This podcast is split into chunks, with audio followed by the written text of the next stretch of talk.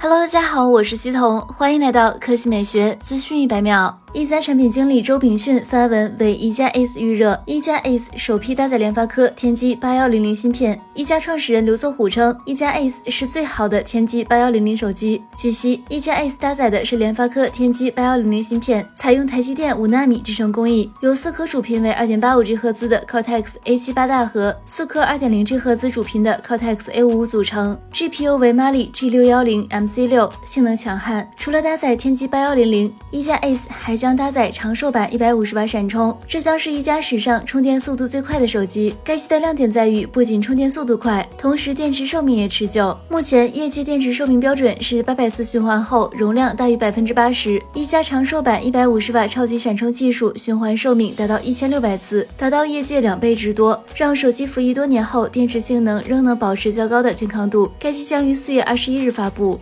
来看第二条新闻，奇瑞发布了内部代号为 MEE 的全新轿车，该车有望被命名为艾瑞泽八，定位于 A 加级轿车。近日有网友拍到了该车实车的伪装测试照和内部图，后排空间充足，即便是副驾驶座椅调节特别靠后，已经超过了 B 柱很多，还拥有特别宽敞的腿部空间。目测地板为纯平状态，第二排座椅造型也很特殊，奇瑞设计师给大腿承托处还设计了翘起来的装置。动力方面，该车将搭载一台奇瑞自主研发的 1.6T 发动机，最大功率可达197马力，峰值扭矩290牛米，比肩其他厂商的 2.0T 版。与之匹配的是七速双离合变速箱。新车上市后将为15万级的自主品牌轿车增添新的活力。那么它面对的对手将锁定为大众速腾、丰田亚洲狮等车型。好了，以上就是本期科技美学资讯百秒的全部内容，我们明天再见。